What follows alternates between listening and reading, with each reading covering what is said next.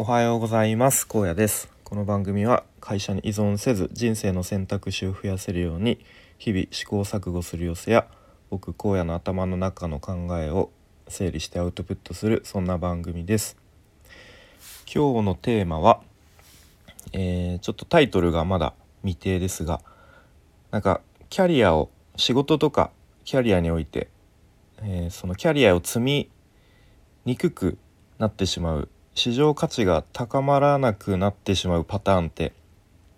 なんかこういうことあるよねっていう まあそんなような話をしたいと思います。え本題の前に一つお知らせです。えースタイフでもおなじみの、えー現代の武士こと佐野翔平さんが現在クラウドファンディングを行っております。で翔平さんは日本の伝統技術や文化を世界に広めるぞ広めるぞというえでっかい夢を持って今回はニューヨークへ行かれるということでえそれについてのえ資金を集めるクラファンを行っております。で、えー URL を概要欄に貼っておくのでよかったらプロジェクトページ、えー覗いてそして支援していただけたらすごく嬉しいなと思います。よろしくお願いします。ということで本題ですね。ちょっとまだなんか、寝起きで頭がぼーっとしてますがえーっとまあなんとなく前からぼんやりと思っていることでで、まあ、特にこう結論もない話になってしまいそうですが、まあ、こんなこと、えー考えてますという話ですね。で割と仕事とかキャリアの話の中で、まあ、よく女性はやっぱりこう結婚とか出産とかがあるとそういうタイミングで、うん、どうしてもこう仕事を休んだりとか仕事を辞めざるを得ないみたいなことになってそのキャリアをなかなか積みにくいみたいな話が出たりしますよね。うん、でまあ確かに、まあ、その僕の会社でも女性の管理職の方ってすごく少ないですしまだまだその女性の管理職の方が多い女性の管理職の数が多い会社っていうのは日本ではかなり少数なのかなと、うん。まあ、イメージ的にそのなんか外資系の会社とかは割と多いようなイメージですが、うん、で、まあ、ただなんか一方で男性も結構入る会社によってはなかなかキャリアが積みにくいかったりとか意外とこう市場価値が上がらなくなっちゃうっていうことがあるような気がしています。うん、でまあもうこう終身雇用は無理ですみたいなことがあのいろんなところで大企業でも言われていたりとかしますが、まあ、まだまだその現実は、うん、終身雇用年功序列という、まあ、ちょっとこういわゆる昭和的な大企業みたいなところでは、うん、そういうなんですか体質というかことがあるのかなと思いますね。なので、まあ、なんとなくこう年齢を重ねるにつれてそれなりにこう昇進昇給して、まあ、それなりにお給料もらえてで、まあ、その結婚して子供が生まれて家族ができて、まあ、その家族のこうちょっと手当とかもついたりとかしてで、まあ、家もこう、まあ、社宅とかに住んで、まあ、そそれなりにこう不自由のない生活を送れているみたいな、うん、感じ。でまあでもその社内でこうなんていうんですか、うん、気づいたキャリアっていうのは実はこうなんか社内で通用するようなスキルとかが身についているだけで意外とこう市場価値が上がっていないみたいな。でもこうちょっとふとこの先10年先とかを考えてみるとやっぱり変化の多い時代でずっと一社に勤めていていいのかみたいな自分は違う人生があるんじゃないかみたいなことを考えて、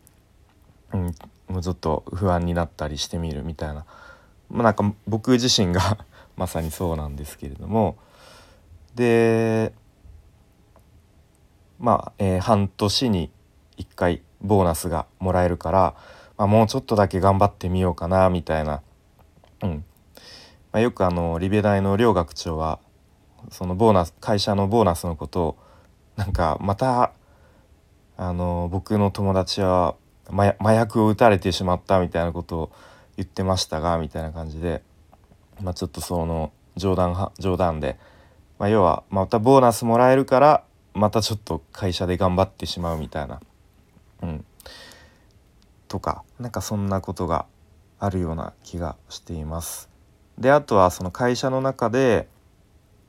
その昇進して等級が上がっていくと今度会社都合の移動とか転勤について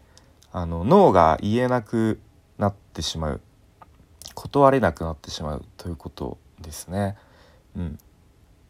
でこのそもそもこの移動とか転勤とか引っ越しってやっぱりすごく人生においてえっ、ー、とこう一大事だと思うんですけれども、うん。まあ、会社としてはなんかこういろんなこうポジションを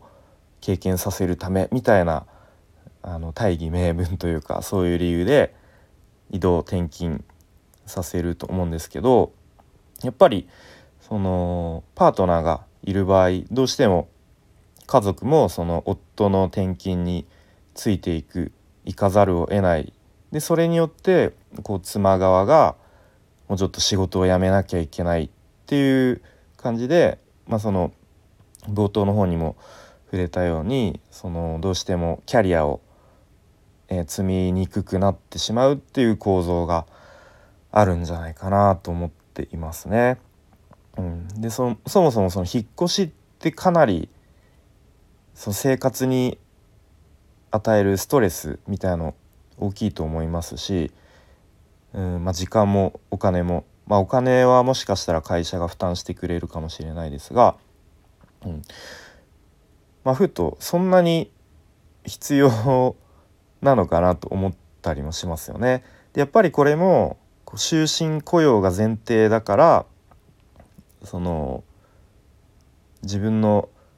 こう人生生活の満足度よりもやっぱりその会社に、えー、尽くすというかやっぱそういう前提条件というか、まあ、ある種なんか軍隊のような環境が、うん、そうさせてしまうのかなというふうに思ったりしますね。でまあなんかすごくそういうのを、まあ、そういう終身雇用年功序列みたいな会社を、まあ、なんか今日の話で言うとすごく悪いように言ってるようにちょっと聞こえるかもしれないですが、まあ、なんか最終的にはもうその人自身の価値観、によるよなっていうところですね。なんかそういう環境がすごく居心地が良かったりそういう環境を望む人もいるとは思います。で決してそれは、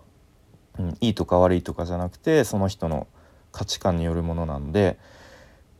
でも一方でやっぱそういう環境がすごくちょっと居心地悪いなとかなんかあの窮屈だなとかなんかちょっと気持ち悪いなみたいな、うん、そういう考えるそういう価値観の人もいるだろうしまあなんか僕もそっち側なんですけれども、うん、じゃあいざこう会社を変えようと思った時に意外とその会社の外に出た時に市場価値が上がっていないとなかなか会社を変えることもできない。でまあその退職金増税とかいろいろ言われてますが今はまだ、えー、長く、まあ、勤めた方がその退職金に対する課税も優遇され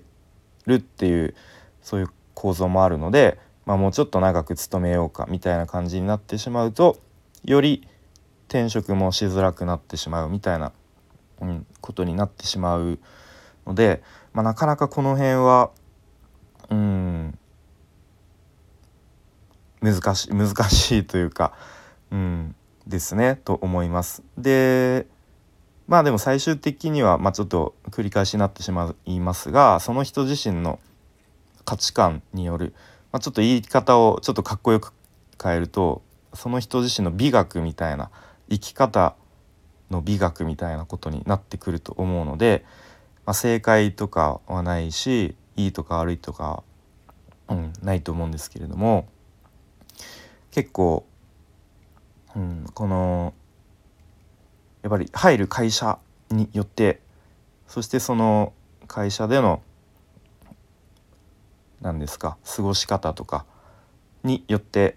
結構キャリアを積みにくくなってしまう。市場価値が上がりにくくなってしまうっていうことが、まあ、あるなということを、まあ、改めてまあそりゃそうだろうっていう話だとは思うんですけど そんなことを改めてちょっと思ったので話してみました。はい、ということで今日は何ですか？キャリアを積みにくくなるパターンってあるよねみたいな話をしてきました。はいということで最後までお聴きいただきありがとうございました。荒野でした。バイバーイ。